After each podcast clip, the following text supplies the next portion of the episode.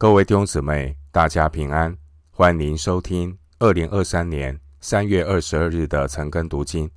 我是廖哲一牧师。今天经文查考的内容是《撒母耳记上》二十五章三十六到四十四节，《撒母耳记上》二十五章三十六到四十四节，内容是拿八的下场。大卫娶亚比该为妻。首先，我们来看《撒母耳记上》二十五章三十六到三十八节。亚比该到拿巴那里，见他在家里设摆筵席，如同王的筵席。拿巴快乐大醉。亚比该无论大小事都没有告诉他，就等到次日早晨。到了早晨，拿巴醒了酒，他的妻将这些事都告诉他，他就魂不附体，身僵如石头一般。过了十天，耶和华击打拿巴，他就死了。经文三十六到三十八节记载拿巴的死之后，大卫娶了寡妇。亚比该为妻。关于拿巴的死，我们从人的角度来看，拿巴的死是不明的原因。但经文三十八节清楚地告诉我们，人的生死都在神的手中。经文三十七节描述拿巴，他身僵如石头一般，就好像一个人。中风，脑血管出问题，全身僵硬。之前拿八，他羞辱神的受膏者大卫，羞辱神的受膏者也等于是羞辱神，所以不等到大卫出手，神自己为大卫伸冤。三十九节，而经文三十八节说，耶和华击打拿八。他就死了。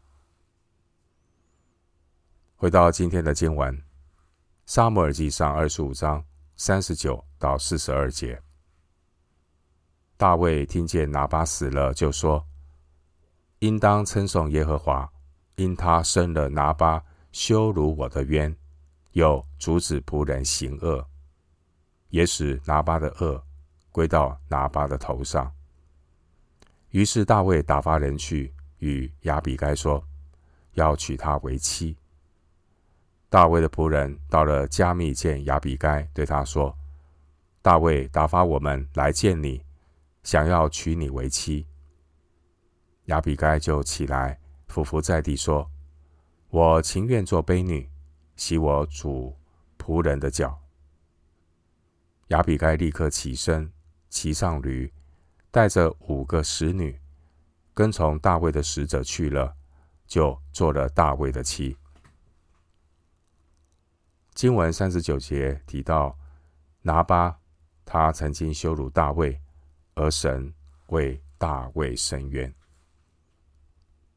另一方面，神也是借着拿巴的事件，让大卫认识到自己肉体深处的败坏。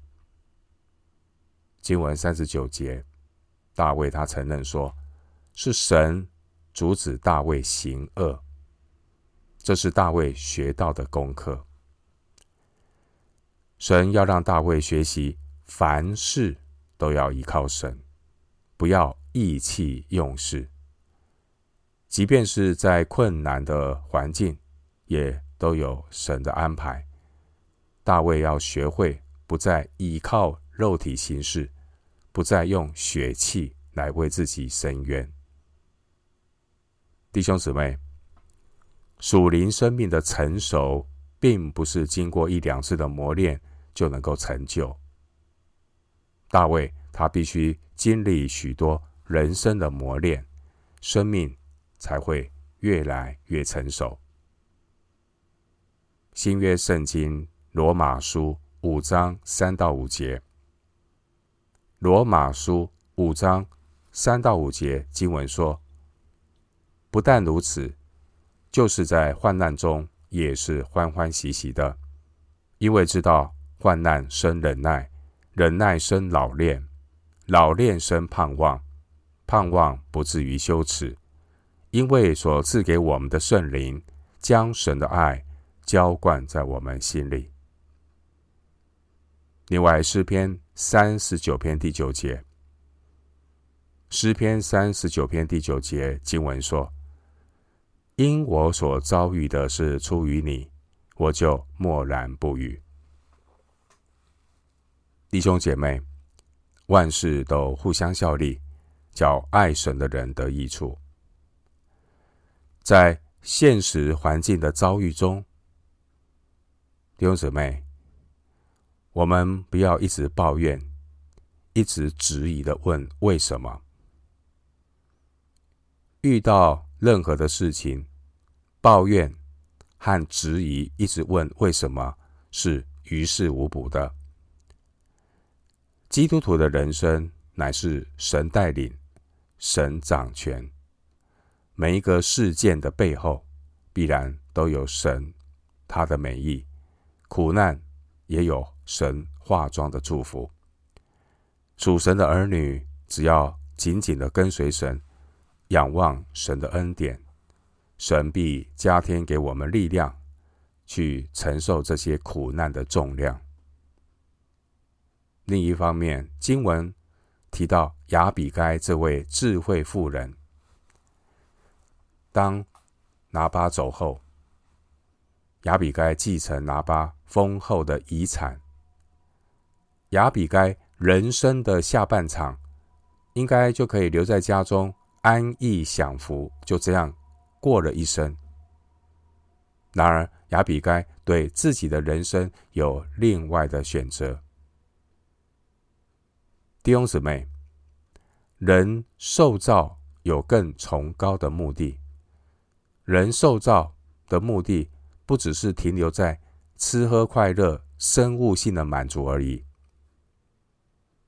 亚比该选择接受大卫的求婚。然而，当时的大卫，他还在朝不保夕的逃亡生涯中。亚比该却愿意放下优渥的生活条件，选择成为大卫的妻子，跟着他一起逃亡。这是亚比该的见识和眼光。亚比该的见识，亚比该的属灵判断力。不只是用来帮助别人，在面对自己人生重大决定的时候，亚比该的见识让他做出美好的选择。三十三节，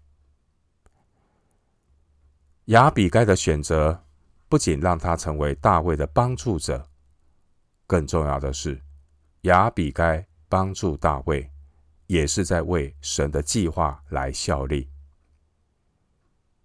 弟兄姐妹，当我们做选择的时候，要想一想：我的选择是否对神的国、对神的家有助益？我的选择是否让自己能更爱主、更敬畏神呢？外面的人会这样说：对一个男人而言，选择工作很重要；对一个女人而言，选择婚姻很重要。其实，工作和婚姻对每个人而言都是很重要的选择。对于基督徒而言，有一个上好福分的选择。很可惜，很多自称是基督徒的，每一天都错过了这个重要的决定，失去了上好的福分。弟兄姊妹，每一天的优先顺序，决定一个人一生在神面前属灵的光景。经文四十二节，亚比该他当机立断，他立刻起身答应大卫的求婚，做了大卫的妻。我们从拿巴和亚比该的身上印证了。马太福音二十三章十二节经文的内容，马太福音二十三章十二节，第一句话说：“凡至高的必降为卑，凡至高的必降为卑。”拿巴他至高侮辱神的受高者大卫，最后被神击杀了。另外，马太福音二十三章十二节又说：“自卑的必升为高，自卑的必升为高。”我们看到亚比该，他谦卑向大卫赔罪。亚比该的智慧和谦卑，他竟然后来成了未来的王后。自卑的必升为高。为人父母要教养子女，除了为儿女祷告，也要帮助儿女们成为满有属灵见识的亚比该。也求神为他们预备未来合适的配偶，要为儿女的婚姻祷告。回到今天的经文，《撒母耳记上》二十五章四十三到四十四节，大卫先娶了耶斯列人雅西暖，他们二人都做了他的妻。扫罗已将他的女儿米甲，就是大卫的妻，给了加林人拉亿的儿子帕提为妻。经文四十三节说，大卫先娶了耶斯列人雅西暖，他们二人都做了他的妻。耶斯列是指犹大三地的耶斯列。四十三节经文说，大卫娶了两位妻子，但一夫多妻并不是圣经中的婚姻制度。当时候中东的君王也盛行一夫多妻制。经文四十三节的这位亚希暖，他为大卫生的长子暗嫩，撒母耳记下三章二节。而亚比该，亚比该为大卫生的次子基利押。撒母耳记下第三章第三节。另外，大卫的原配米甲，后来他呢被扫罗拿去呢给另外一个人，就是给刚才读到四十四节加林人拉亿的儿子帕提为妻。而后来呢，我们看到大卫在登基之后，才把米甲再次的带回来。撒母耳记下三章十三到十五节。但这位米甲呢，他并没有生育。撒母耳记下六章二十三节。今天我们看到上帝为大卫预备了亚比盖。大卫，他在身旁有上帝预备的很多帮助者。首先，我们看到就是撒母耳。后来，撒母耳他被主接走了，上帝取走了撒母耳，但神赐给大卫有一位美好的配偶亚比盖。虽然撒母耳离开了。大卫他失去了属灵的导师，但神却为大卫预备更多的帮助者。大卫他虽然还在逃亡的过程，然而这逃亡的历练，也是神预备大卫做王的磨练。上帝不但为大卫预备了勇士，预备了先知，也预备了祭司。